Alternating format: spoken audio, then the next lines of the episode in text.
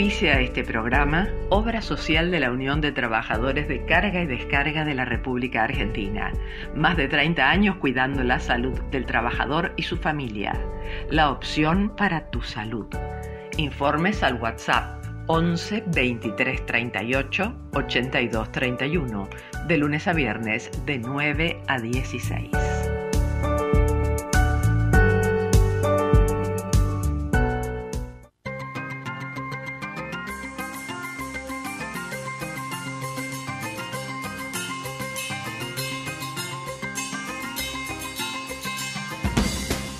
El bisturí, una mirada incisiva sobre los principales temas de salud en la Argentina y el mundo. Realidad sanitaria, tecnologías, medio ambiente y medicina deportiva, con la conducción del doctor Eduardo Cerdá y el periodista Gustavo Muñoz. Martes 21 horas.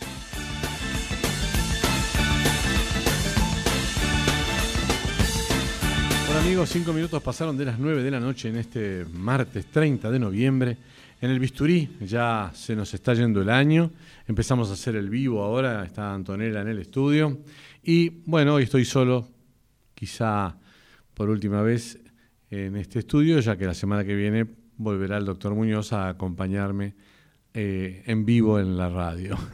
bueno, también tendremos por WhatsApp al doctor Penedo, que lo hemos recuperado también. Así que, bueno, tenemos un programa amplio, no vamos a atender eh, temas de mails hoy. Pero nos pueden ver por el canal de Radio del Pueblo de YouTube y también por el Instagram, el bisturí, guion bajo Radio del Pueblo. ¿eh? Bueno, em, como prólogo, digamos, una noticia que me quedó por ahí fuera de la grilla, lo voy a decir un poquito ahora. En La Nación del 28 de noviembre, em, Silvia Stang publica un tema sobre el sistema previsional que me pareció interesante compartir con ustedes. Seis de cada diez jubilaciones dadas de alta entre enero y septiembre de este año requirieron de la adhesión de sus titulares a una moratoria por aportes no hechos en su momento. Ustedes saben que hay una opción para jubilarse con aquellos que no alcancen los 30 años de servicio para ir aportando eh, de, de, los descuentos de los saberes que empiezan a cobrar todas las cuotas que debieron o todos los meses o los años que les faltó hacer el aporte. Bueno, una ensalada un poco así a la Argentina, como siempre, pero que nunca, esas cosas que nunca terminan bien porque la intención puede ser buena, pero después nos suceden las catástrofes como por ejemplo la que está sucediendo ahora, que cada vez hay más pobres, nadie puede pagar, eh, hay cada vez más empleo informal. Porque las personas que llegan a edad de retiro sin cumplir con el requisito legal de contar con al menos 30 años de contribuciones, establecieron este sistema de moratoria. El número total de jubilaciones hoy vigentes en el sistema que gestiona el ANSES, el 65% incluyó una moratoria. Así que fíjense después cuando ustedes tienen algún familiar que pide alguna prestación en alguna clínica o en algún sanatorio donde capita el tío, la abuela o el hermano mayor que está jubilado y no le dan servicio, es precisamente porque el sistema está quebrado, no de ahora, sino de hace muchos años. Si se mira el conjunto de las jubilaciones y pensiones, el 52.6% necesitó de la asistencia estatal. Los datos son una muestra clara de la persistencia de la alta informalidad laboral en la Argentina. Con las moratorias se logró una mayor tasa de cobertura para las personas mayores, pero la medida, una vez más, no fue acompañada por la búsqueda efectiva de una solución a la cuestión de fondo por ejemplo, el elevado nivel de precariedad en el mundo del trabajo, dice Silvia Stang en su nota de este domingo. Y además, continúa, fue una política lanzada y luego ampliada sin la elaboración de estudios sobre sus costos y sin previsiones respecto del financiamiento de las prestaciones, un poco lo que hablábamos recién, ¿no? Bueno, ante el peso del gasto provisional, continúa Silvia, el actual gobierno concretó, apenas asumió, un ajuste a los bolsillos de los jubilados. Recuerden ustedes que se suspendió por un año la fórmula de movilidad, aquella que había sido capaz de generar eh, esas 18 toneladas de piedra sobre el Congreso, ¿se acuerdan? Y al dar reajustes de forma discrecional, que por supuesto cayeron en desuso por la inflación y por todo lo que viene pasando, y además, eh, porque no se cumplió la promesa del presidente de aumentar ni bien asumir el 20% de los jubilados, cosa que no iba a poder hacer de ninguna manera. Ingresar una moratoria implica declararle al fisco una deuda por aportes para saldarla usando un plan subsidiado con cuotas que se descuentan de los saberes. Según los datos de la encuesta permanente de hogares del INDEC, del segundo trimestre de este año, continúa y concluye la nota de Silvia Stan, que fueron analizados en un informe de la, de la Cátedra UNESCO del Instituto Torcato de Itela, el 49.9% de los ocupados es informal, mientras que entre los asalariados, los sin aporte son alrededor de un tercio. Muchos de los registrados, como los monotributistas y quienes están en régimen de servicio doméstico, por ejemplo, tienen aportes muy bajos. Me pareció interesante ¿eh? porque cuando uno habla sobre los jubilados a veces habla sin tener datos y esto es muy importante tenerlo. 21 horas 10 minutos en el bisturí, vamos al espacio editorial.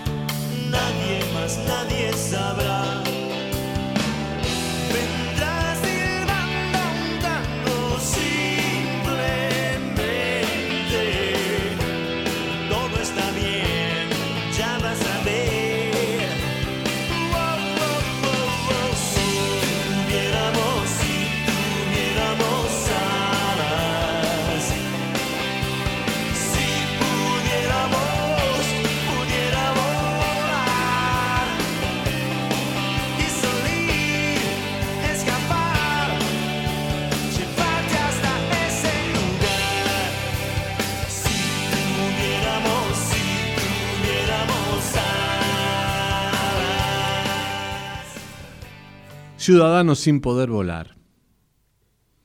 Argentina tiene muchos problemas. Con sus productores, con la falta de empleo, con los exportadores, con la falta de dólares, con su vacunación retrasada, con la corrupción y con la falta de educación y justicia. Pocas veces, por no decir nunca, se han visto tanta cantidad de ineptitud en la conducción de nuestro querido país de 45 millones de desorientados por las decisiones de un puñado de funcionarios que van en el sentido contrario a lo que la gente mayoritariamente eligió el 14 de noviembre. Esas elecciones marcaron en el oficialismo dos cosas. La no aceptación de la derrota y el operativo venganza contra la clase media, que los castigó con el voto, pero que a la vez es la que mayoritariamente mantiene con sus impuestos el impresionante aparato estatal que no produce nada más que incompetencia y dejadez. Una de las flechas del operativo Venganza se arrojó la semana pasada contra los argentinos que luego de dos años de estar sin salir de vacaciones o más tiempo sin ver a sus familiares sanos o enfermos, jóvenes o ancianos, que viven en España, Italia, Gran Bretaña o en otros lugares del mundo global, luego de planificar concienzudamente en los vaivenes de la pandemia un viaje que solo podían pagar con tarjeta de crédito y en cuotas, recibieron un cachetazo turístico, eh, entre otras causas por no dar solución a la no negociación desde hace dos años con el Fondo Monetario Internacional y la deuda eterna que el gobierno populista incrementó en 35 mil millones de dólares en solo la mitad del mandato de don Alberto. Esta medida, para muchos anticonstitucional, junto con el cierre hace un tiempo del aeropuerto del Palomar, que dejó a mil personas sin empleo, además de todos los indirectos asociados aledaños al mismo, como ser, por ejemplo, departamentos en alquiler temporario, restaurantes, kioscos, cocheras, servicios zonales, que determinaron además que las compañías aéreas de low cost, excepto alguna, decidieran desmontar sus operaciones, dejando otras 2.500 personas en la calle. La gente de clase media baja había perdido su única oportunidad de volar al interior de nuestra hermosa geografía y ahora la parte más acomodada de esta clase no puede pagar esos pasajes que tienen un 70% de impuestos en su precio. Impuestos que recauda el Estado, Pop, para organizar eventos a los que no le invitan. Hablamos de producción. Bueno, hay un ministro que la dirige con una frase poco feliz por estos días que dijo este señor Culfas, que los ricos se paguen el pasaje y viajen. En realidad podría haberse callado en defensa propia y pasar totalmente desapercibido. Aníbal Fernández expresó en un rapto de moderación que estudiaban rever la medida. A los diez minutos la portavoz de la mentira salió a desmentirlo con una frase altamente democrática. De ninguna manera. No más preguntas, señor juez. Las empresas estatales tienen un rojo de 360 mil millones de pesos. Espere, espere que hay para todos. Ya que hablamos de aviones, Aerolíneas Argentinas tiene un rojo de 60 mil millones de pesos. AISA, a cargo de Malena Galmarini de Massa, 155 mil millones de pesos. Está en el cuadro de honor, haciendo agua. Todos estos señores y señoras que deciden el futuro de todos nosotros solo tienen ideas de cómo hacer alguna maldad que cumplimente su venganza. Y para empatizar con sus seguidores, ahora van por el aporte de dólares e inversiones rusas gestionadas por la camarada Cecilia Nicolini. Vaya a saber a qué tasa de interés y con qué grado de entrega y compromiso geopolítico. Traeremos aviones viejos de Aeroflot, por ejemplo. También buscarán acordar con China para que nos ayude al desarrollo. Habría que avisarles que ni Xi Jinping ni Putin son estúpidos. Un país que genera sorpresa todos los días. Miren, Milei y Grabois coinciden en contra del FMI. Igualmente parece ser que las bravuconadas sacando pecho del señor presidente y su entorno de izquierda perfumada con esencias importadas le van a prestar acuerdo al Fondo Monetario. Un tío mío decía, los guapos se acabaron cuando se inventó la pólvora. Bueno, mire, de la justicia mejor no vamos a hablar. Ya bastante se dice en los medios hegemónicos de un lado y del otro de la grieta. Parece que la historia no tiene ganas de absolver a nadie. Para eso está la justicia legítima. Llegada la hora de los juicios políticos, Puede ser, yo no sé. Creo que la gente está cansada de tanto desquicio. Bueno, para terminar escandalosamente el capítulo diplomático, el señor embajador en Bolivia, don Ariel Basteiro, encabezó junto a Evo Morales la amenazante marcha en la que el mandatario boliviano, sin ningún pudor, le advirtió a la prensa que la justicia la iba a hacer él y que la paciencia tiene un límite. Así empezó Chávez en Venezuela. Así siguió Ortega en Nicaragua. Otra vez, señor canciller, disculpe mi insistencia.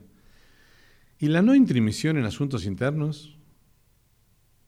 De Cuba no me acuerdo nada. Solo sé que Luis Aguilé dejó su vida, dejó su amor cuando salió de allí. Si pudiéramos volar, estaríamos lejos de acá. Con dolor asistimos impávidos a la desaparición de la gloriosa clase media argentina. De la Casa de Gobierno por calle Balcarce se ve una cola de funcionarios geniales esperando su tajada. Hay que que los juzgue la historia con un poco de miedo a Dios y bastante más a Cristina. Si tuviéramos alas, podríamos ver la vergüenza desde el aire sin tropezar con lo que nos quieren llenar de fango en la tierra llana.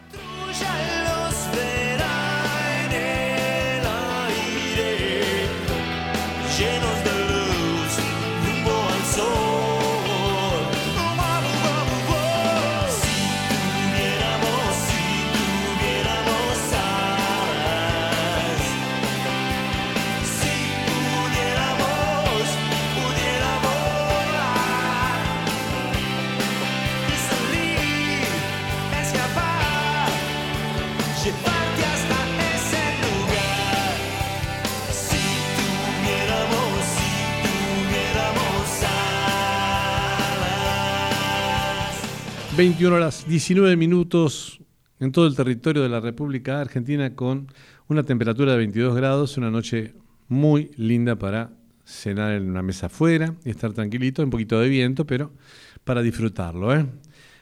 Esperando buen tiempo de acá hasta el fin de semana y vamos a recordar un poquito las efemérides de la mano de un poquito de León Gieco.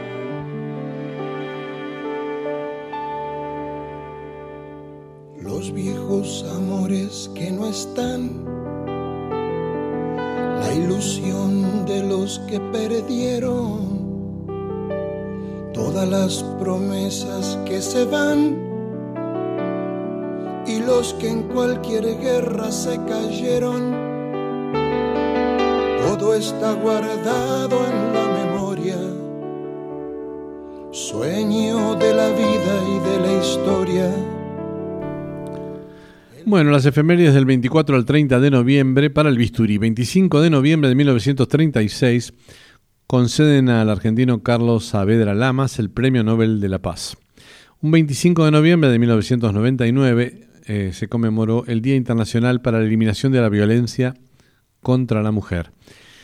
Eh, realmente es una de las causas bastante perdidas por estos tiempos y no hay caso, ¿no? Esto sigue muriendo una mujer, sigue habiendo un femicidio cada 30 horas, en, por ejemplo, en la Argentina. Un 25 de noviembre del 2001 anuncian que logran clonar el primer embrión humano, lo anunció la empresa norteamericana especializada en biotecnología, Advanced Cell Technology, cuyo vicepresidente de investigaciones era el argentino José Sibeli. La firma aclaró que utilizaría la técnica con fines terapéuticos y no para crear seres humanos. Un 26 de noviembre de 1902 se crea la Asociación Protectora de Animales. También en ese mismo año se conmemoró, eh, ese mismo día, pero en 1901, se conmemora el Día del Químico, ¿eh? porque egresa Enrique Herrero Duclos, primer doctor en química del país. Un 27 de noviembre es el Día de la Educación para los Adultos. En el 2011 muere la médica investigadora Eugenia Sacerdote de Lustig, recordada y prestigiosa profesional de la salud argentina. Al producirse la epidemia de poliomielitis, fue enviada por la Organización Mundial de la Salud a los Estados Unidos para interiorizarse sobre el trabajo del profesor Jonas Salk. Cuando retornó, a la Argentina se inoculó en público e hizo lo mismo con sus hijos para convencer a la población de los beneficios de la vacuna contra la poliomielitis. Fue investigadora del CONICET y jefa de virología del Instituto Malbrán. Con más de 80 años siguió trabajando en el laboratorio, dejando de hacerlo cuando la ceguera le impidió continuar, observando por el microscopio. Un 28 de noviembre suceden varias cosas importantes. En 1896 se abren las puertas del definitivo edificio del Hospital de Niños de la Ciudad de Buenos Aires, Ricardo Gutiérrez, que se inauguró, eh, se había inaugurado el 29 de abril de 1875 en el edificio de la calle Hipólito Yrigoyen al 1100.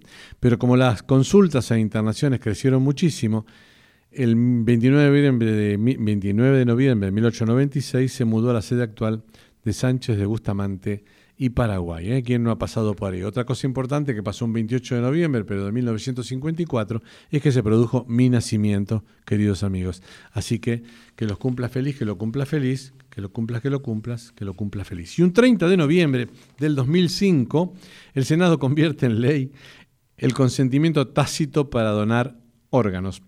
También se conmemora el 30 de noviembre el Día Nacional del Teatro, en conmemoración al incendio del Teatro de la Ranchería, primer teatro que existió en Buenos Aires.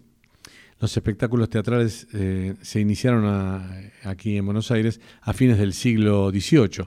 En tiempos del virrey Berti se construyó el Teatro de la Ranchería en la actual esquina de Perú y Alcina, ¿eh? ahí donde, donde ustedes ven la Manzana de las Luces. Bueno, por ahí. Allí se estrenó en 1789 la primera versión de Siripo de Manuel José de Labardén. Las salas de la Manzana de las Luces, yo no sé cómo estarán ahora, pero yo fui profesor allí durante cuatro o cinco años. Justamente una se llamaba la sala Siripo, otra se llamaba la sala de la ranchería y otra el claustro porque ahí eh, había habido eh, claustros eh, universitarios y también de sacerdotes en alguna época jesuita. Así que bueno, ya están las efemérides de, de esta semana y vamos a ir adelante entonces con un poco de música de Handel.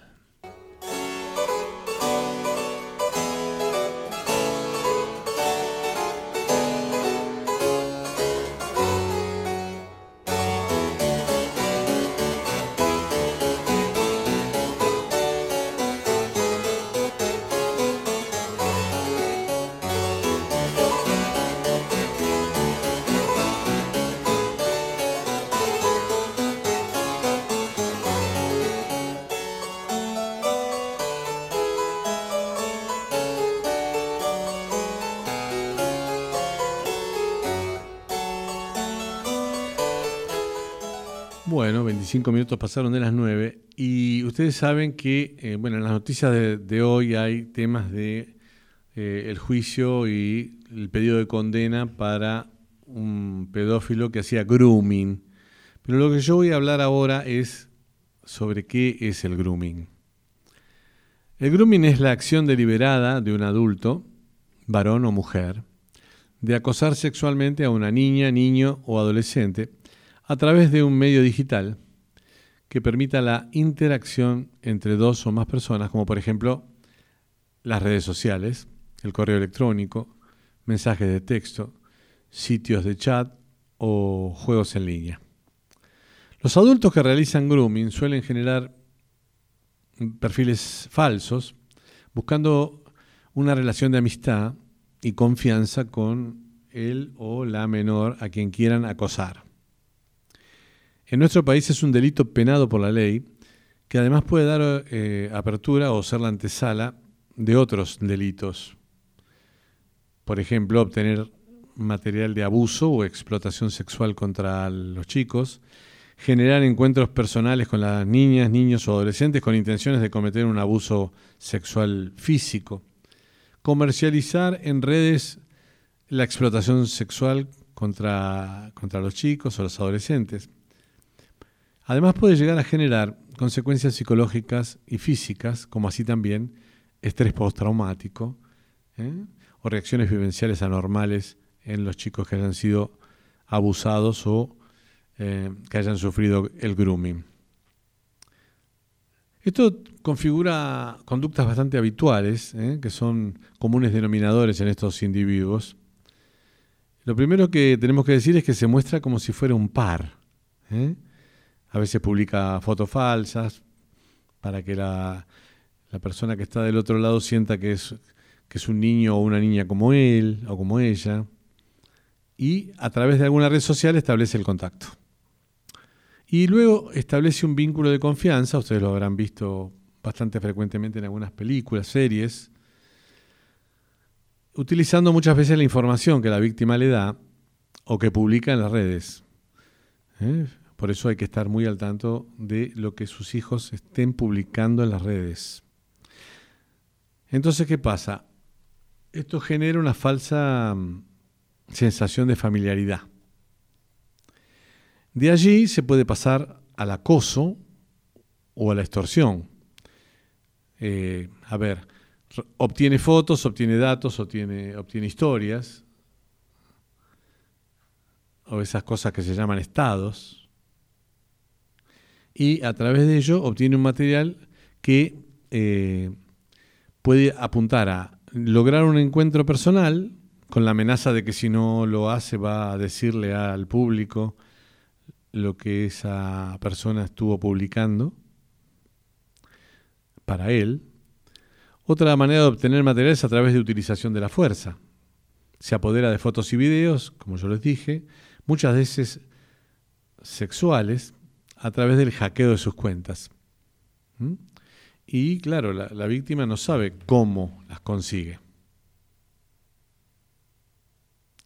Puede llegar con el tiempo a hacer un contacto físico abusando del el niño, la niña o el adolescente.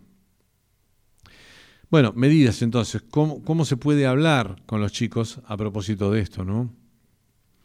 Bueno, es de libro esto, pero en general uno no, no se da cuenta hasta que no le pasa. Y generar espacios de diálogo y escucharlos, por supuesto, que ellos tengan motivación como para poder hablar. Eh, enseñarles a usar razonablemente las redes sociales, explicarles que no deben compartir claves, imágenes o información familiar. Importante explicarles lo que es el concepto de privacidad y que tengan un, freno o un espíritu crítico a la hora de publicar cosas. Por supuesto que eso tiene que ver con la edad, no es lo mismo eh, prepuberales que en plena pubertad o adolescentes más grandes, que tienen diferentes cambios de conducta. Bueno, ¿qué hay que hacer ante un caso de grooming? Eh, bueno, se reúne toda la información y hay que ir a la fiscalía más cercana a hacer la denuncia. No, borren los contenidos porque esos son pruebas que luego eh, van a servir si la persona es allanada para poder cotejarla con las imágenes que él pueda tener guardadas eh, en, las pantallas del otro lado de la historia. Em, hay muchos datos que hay que tener en cuenta. Siempre cambiar las claves de acceso a las redes sociales, limitar la lista de contactos y que sean absolutamente conocidos. Y finalmente, eh, hablar con ellos sobre la importancia eh, de, tener muchísimo cuidado con distribuir estas imágenes ante desconocidos, aunque se eh, vistan de caperucita roja. Bueno, hay una data donde se puede pedir asesoramiento, hay un equipo de niños contra la explotación sexual y el grooming, la unidad fiscal especializada en ciberdelincuencia, que está ubicada en la calle Sarmiento al 600, Sarmiento 663, sexto piso, teléfono 5071 0040, 5071 0040. Y también hay un 0800 222 1717 que allí es para eh, llamar y eh, consensuar con ellos la forma de hacer la denuncia hay un, correo electrónico, equiponinas, arroba y se completa el formulario de consulta confidencial. Bueno, esto es el grooming, 21 horas 32 eh, minutos. Tengo muchas ganas, pero muchas ganas de escuchar al doctor.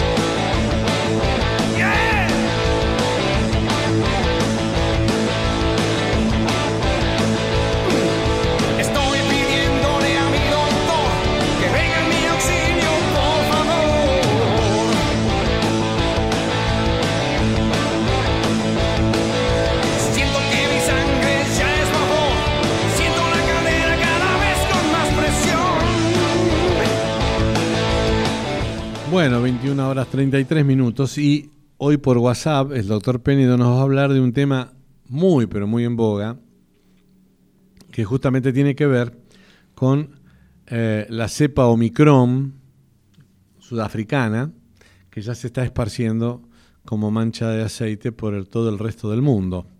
Un poco la idea es que nos explique un poquito él eh, qué es esto y después yo voy a hacer algunas preguntas que él me va a contestar. Así que vamos a escuchar los audios 1 y 2, por favor. Buenas noches, ¿qué tal? ¿Cómo les va? Bueno, hoy me voy a referir a un tema que está sacudiendo al mundo en este momento. El mundo está preocupado por la aparición de una nueva variante del COVID, denominada por la OMS como Omicron.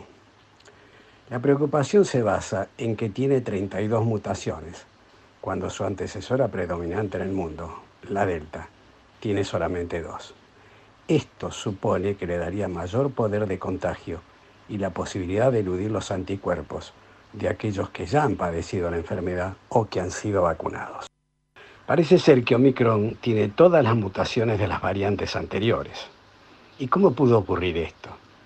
Se piensa, es una teoría, que podría deberse a infecciones múltiples en un mismo individuo. Es decir, un paciente, por ejemplo, inmunodeprimido, es infectado al mismo tiempo por dos variantes, supongamos la alfa y la beta, que generan una tercera con las mutaciones de ambas. Esta nueva variante infecta a otro individuo junto, por ejemplo, con la variante gamma, generándose una variante con las mutaciones de alfa, beta y gamma, y así sucesivamente hasta terminar en Omicron, que sería la síntesis de todas las existentes. Por esta posibilidad de mayor poder de contagio y evitar la acción de los anticuerpos, la Organización Mundial de la Salud ha elevado a la categoría de preocupante en pocos días esta nueva variante. ¿Qué, mm, qué expresó precisamente la Organización Mundial de la Salud? ¿Y, dónde se halló la cepa Omicron y, y cómo respondieron los países ante la aparición de estas mutaciones? En un comunicado, la OMS alerta que se está propagando a gran velocidad por la gran mayoría de las provincias sudafricanas. Fue detectada por primera vez en ese país el pasado día 24, o sea, hace muy poquito. Omicron ya ha sido hallada también en Botswana, Israel, Hong Kong, Bélgica, Reino Unido y Alemania. A pesar que hace pocos días, como decía antes que se detectó esta variante, ya se ha desencadenado una verdadera catarata de reacciones a nivel internacional. La Unión Europea ha suspendido los vuelos con Sudáfrica y otros seis países del continente como medida de precaución. Estados Unidos ha adoptado medidas similares. Bueno, entonces lo que me queda preguntar entonces es lo siguiente. ¿Qué medidas tomarían la Argentina y su Ministerio de Salud a través de la doctora Carla Bisotti? ¿Qué está haciendo Argentina frente a esta situación? El jueves pasado, la ministra de Salud, Carla Bisotti, informó que se impondrá un pasaporte sanitario a mayores de 13 años para concurrir a eventos masivos, una medida con la que aspira a acelerar la vacunación de la población joven antes de la llegada de la mutación nueva. Además, se postergará por tiempo indeterminado la reanudación de vuelos directos a África que estaba prevista para diciembre. A ver, no quiero ser pesimista ni alarmista, pero podemos tener total confianza en lo que manifestó la ministra. Podemos tener confianza en que ya se esté estudiando un plan de contingencia ante la posible aparición de la nueva variante y que si ocurre la llegada de la misma, no se recurra a improvisaciones como las que ocurrieron después del comienzo de la pandemia o desde el comienzo de la pandemia. Eh, respecto a la administración de las tan retrasadas segundas dosis, ¿Qué confianza podemos tener en la gestión gubernamental? Por definición, confianza es la creencia, esperanza y fe persistente que alguien tiene referente a otra persona, entidad o grupo en que será idóneo para actuar de forma apropiada en una situación o circunstancia determinada. El 27 de agosto del corriente año, la ministra Bisotti aseguró que agosto será el mes de las segundas dosis. El jueves pasado, o sea, tres meses después, la misma ministra expresó, el primer consenso logrado en el marco del COFESA es que diciembre será el mes de las segundas dosis para que la población complete su esquema de vacunación. Bisotti estimó en 7 millones las personas que todavía no completaron el esquema de vacunación y no dio a conocer la fecha de entrada en vigencia del pasaporte sanitario. Ministra, ¿qué pasó durante estos tres meses con la segunda dosis? Si el pasaporte sanitario es para obligar a que la gente se vacune antes que llegue la nueva variante, ¿no debería tener una fecha precisa de implementación?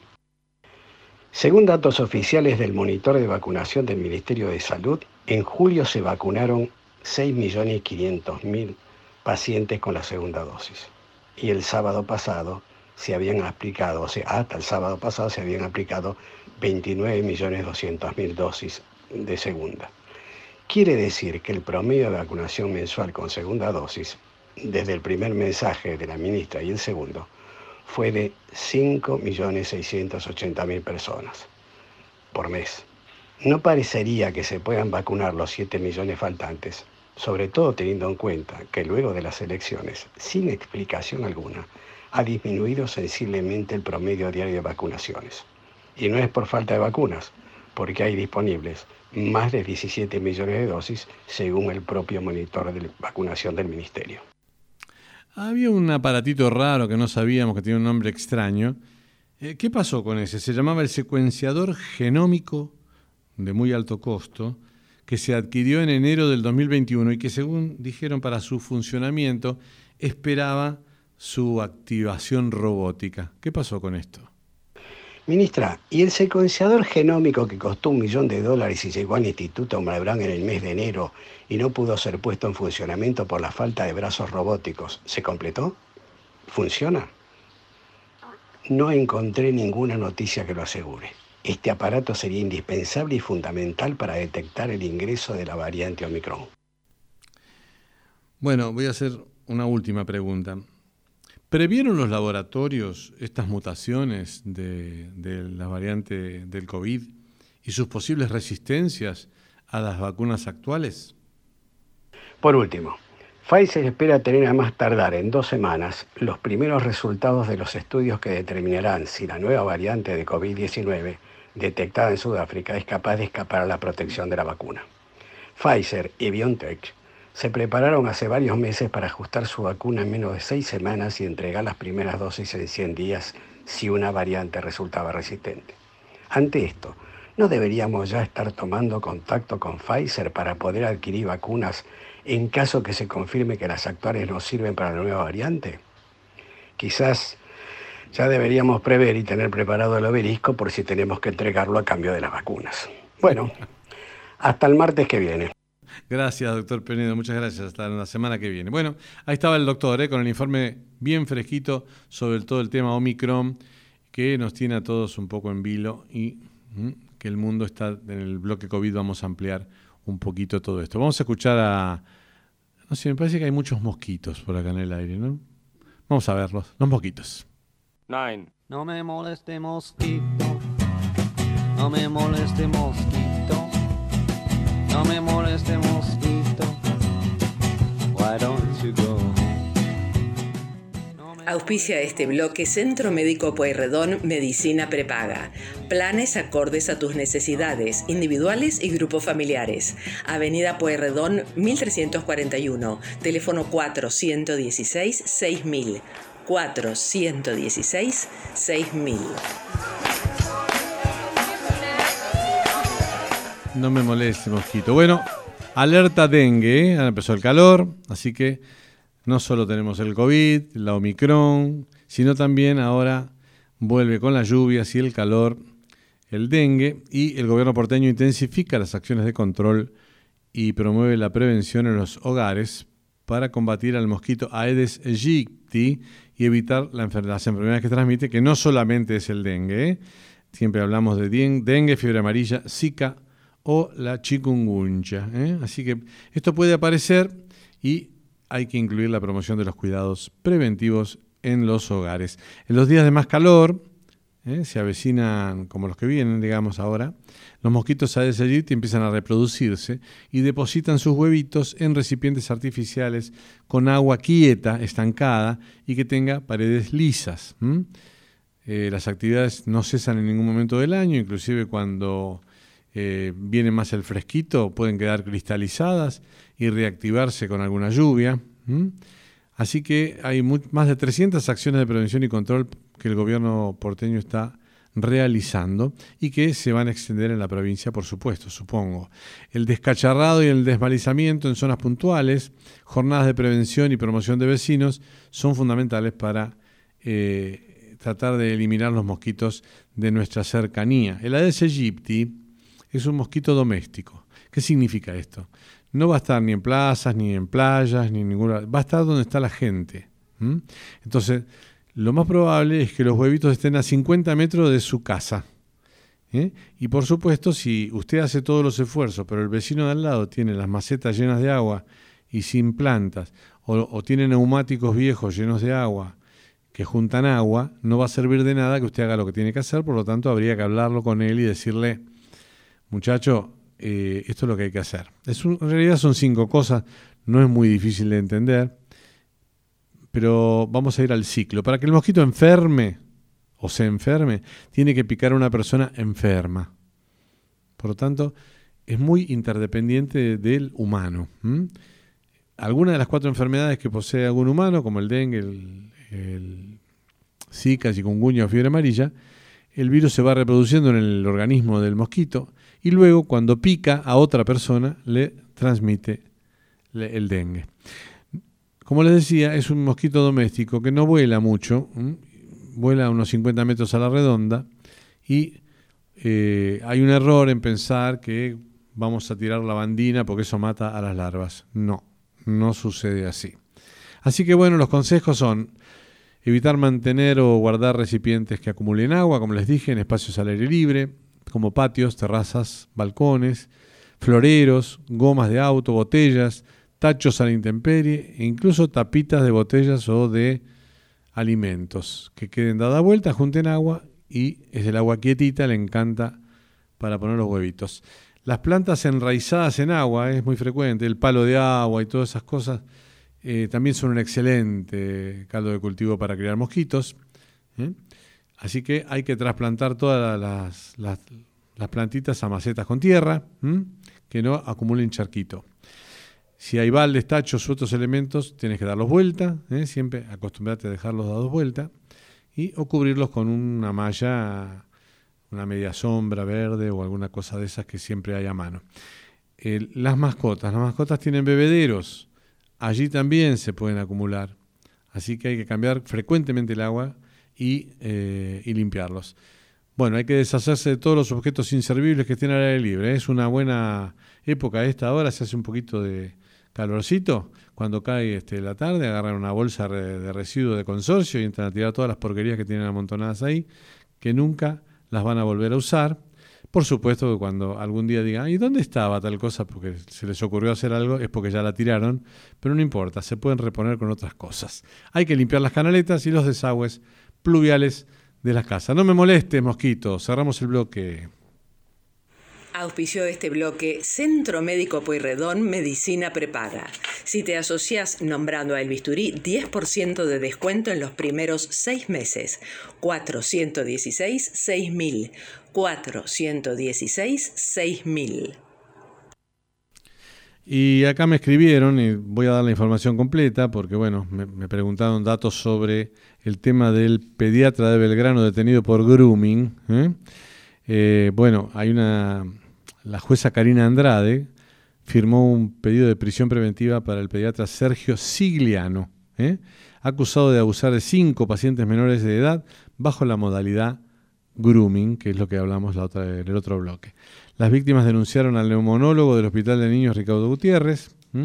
La fiscal solicitó extender los allanamientos a una quinta que el médico tiene en la localidad de Cardales, donde se cree invitaba a los menores que acosaba a través de las redes sociales. ¿eh? Tenían una edad promedio, los varones, eran todos varones, edad promedio de 14 años.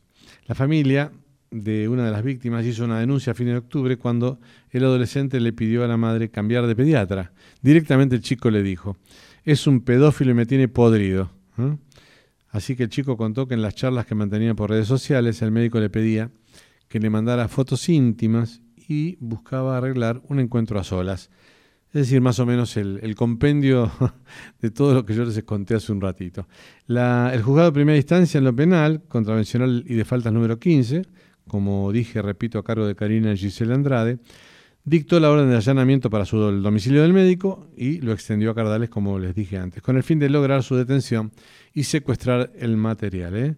En el departamento lo detuvieron y incautaron tres notebooks, tres teléfonos celulares, una computadora, nueve pendrives y 15 DVDs grabables. ¿eh? Así que bueno, acá está.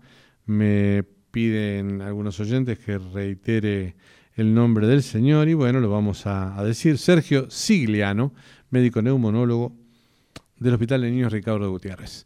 Ahora sí, vamos a escuchar un poquito más de música y vamos al bloque COVID.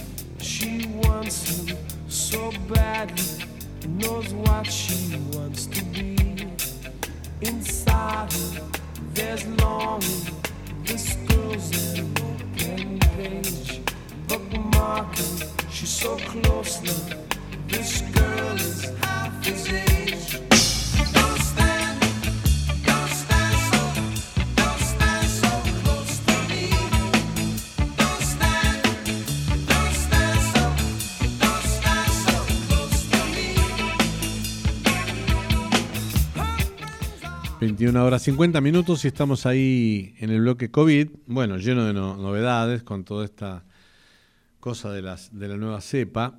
Hay un cable de, de ANSA que dice que en 77 ciudades del estado de San Pablo, en Brasil, no se celebrará el carnaval del 2022 ante el riesgo de rebrote de coronavirus, riesgo que preocupa también a las autoridades de Salvador de Bahía y otras capitales de la región nordeste del Brasil. La Organización Mundial de la Salud eh, dijo que se deben evitar las grandes concentraciones de público y recomendó observar el rebrote de coronavirus en Europa. El gobierno de San Pablo estima que unas 15 millones de personas se volcarán a las calles desde mediados de febrero hasta la primera semana de marzo, según reportó el diario O Globo. Bueno, el carnaval mueve a millones de brasileños y personas venidas del exterior dijo Pablo Meneses del Comité Científico contra el COVID-19 de la Gobernación de San Pablo. El Ministerio Público de Río Janeiro recomendó a la alcaldía de la capital que reexamine los criterios por los que decidió realizar los festejos de Año Nuevo, el Rebelión y el Carnaval. En Salvador de Bahía, las chances de cancelación son de un 90%, publicó el portal de noticias Metrópoles y O Globo, mientras tanto, consignó que también están amenazados en Olinda y Pernambuco, dos lugares bastante frecuentes de festejo carnavalesco.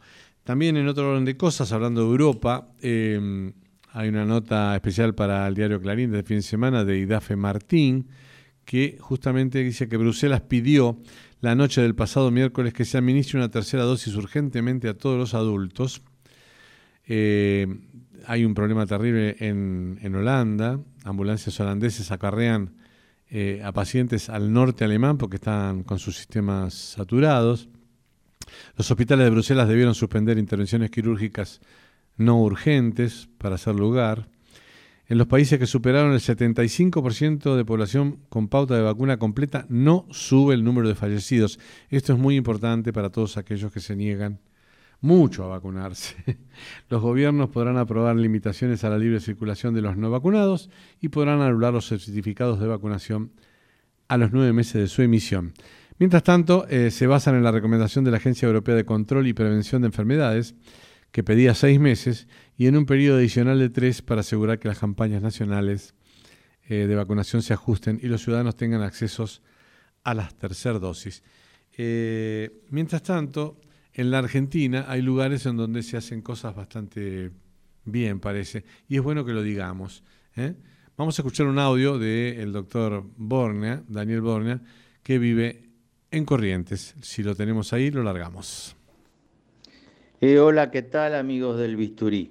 Eh, como sé que estuvieron tocando un tema relacionado con coronavirus, este, yo vivo en Corrientes y la verdad que este, pese a no ser del partido político gobernante, este, tengo que reconocer de que el señor gobernador de la provincia de Corrientes, este, el doctor Valdés, realmente eh, a ese nivel, a nivel eh, coronavirus, ha realizado una tarea sumamente importante. Este, y se las cuento rápidamente para no perder mucho tiempo. Em, él agarró un edificio que era el, viejo hogar, escuela, escuela hogar, este, que había sido construido en la época de Perón, cuando empezó todo este problema de la pandemia, lo convirtió en un eh, hospital de campaña, este, denominado hospital de campaña, pero en realidad estaba eh, eh, dividido en zonas de terapia intensiva, donde había una cantidad indescriptible de camas con sus respiradores, que fue haciendo hacer en la Universidad Tecnológica de acá. Este, también compró en la Universidad Tecnológica del Chaco y en Córdoba también, tengo entendido.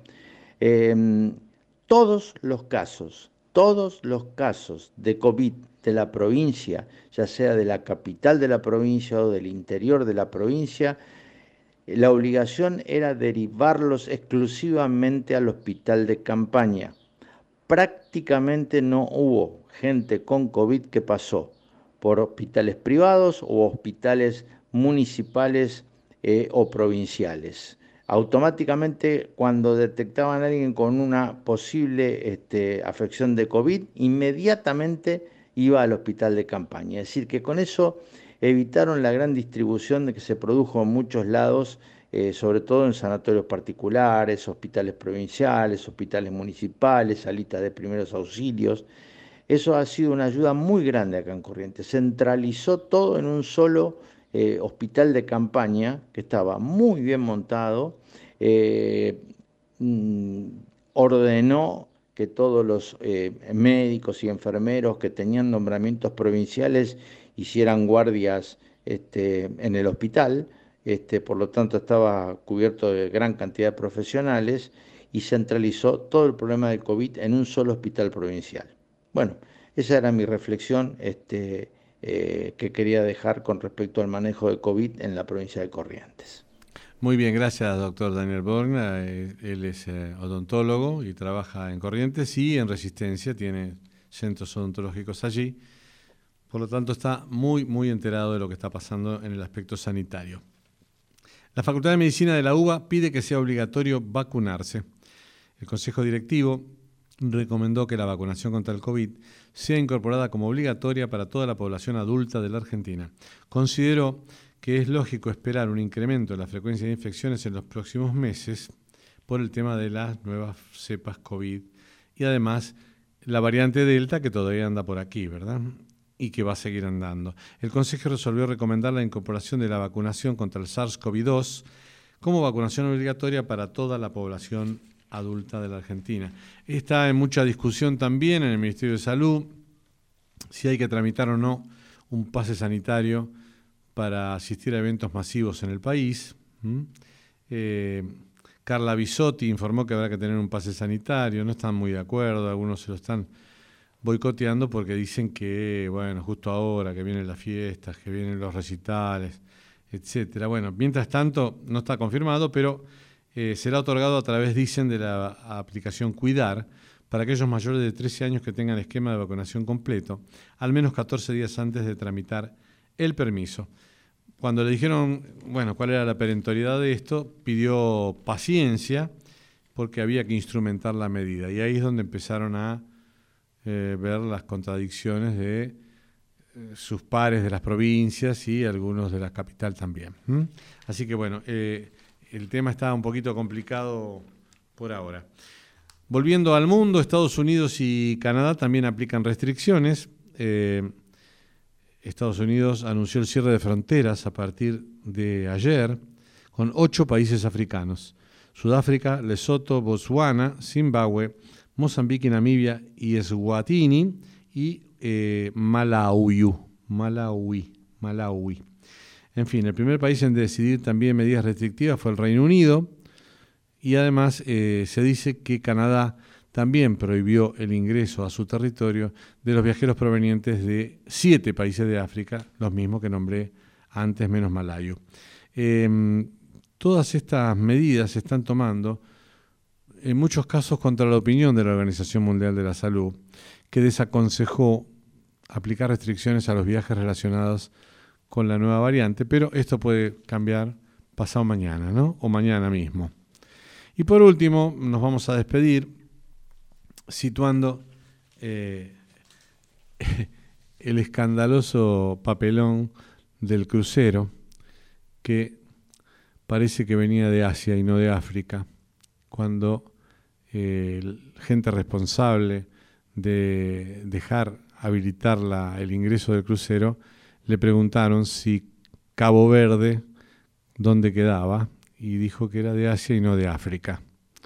Bueno, será, habrá que ver, porque a lo mejor en, en el crucero venía gente que traía algunos envíos para alguien desde Cabo Verde, qué sé yo. La cuestión es que fue un papelón terrible porque los pibes estuvieron 12 horas dando vuelta por la ciudad desparramando, si es que tenían, porque por ahí no lo tenían, eh, la cepa nueva eh, alegremente mientras esta gente discutía si los ponían en cuarentena o no. Les aviso que Montevideo le prohibió el ingreso a este crucero el ingreso, digamos, bajar a puerto a la gente. Pero no sé en qué quedará porque cuando le preguntaron a la señora Tarragona, que estaba en Ginebra, estaba en Ginebra, Suiza, no es que estaba en Ginebrada, este, ¿dónde estaba el crucero? Dijo, ¿qué crucero? Ah, el crucero ese sí, no, no sé dónde está porque hay diferencia de horario, no les podría decir dónde, dónde una cosa impresentable. Bueno, son las 10 de la noche, ¿eh? la señal indicará las 22 en todo el territorio de la República Argentina, nos vamos y les doy un saludito hasta la semana que viene amigos, esto que ha sido el Bisturí.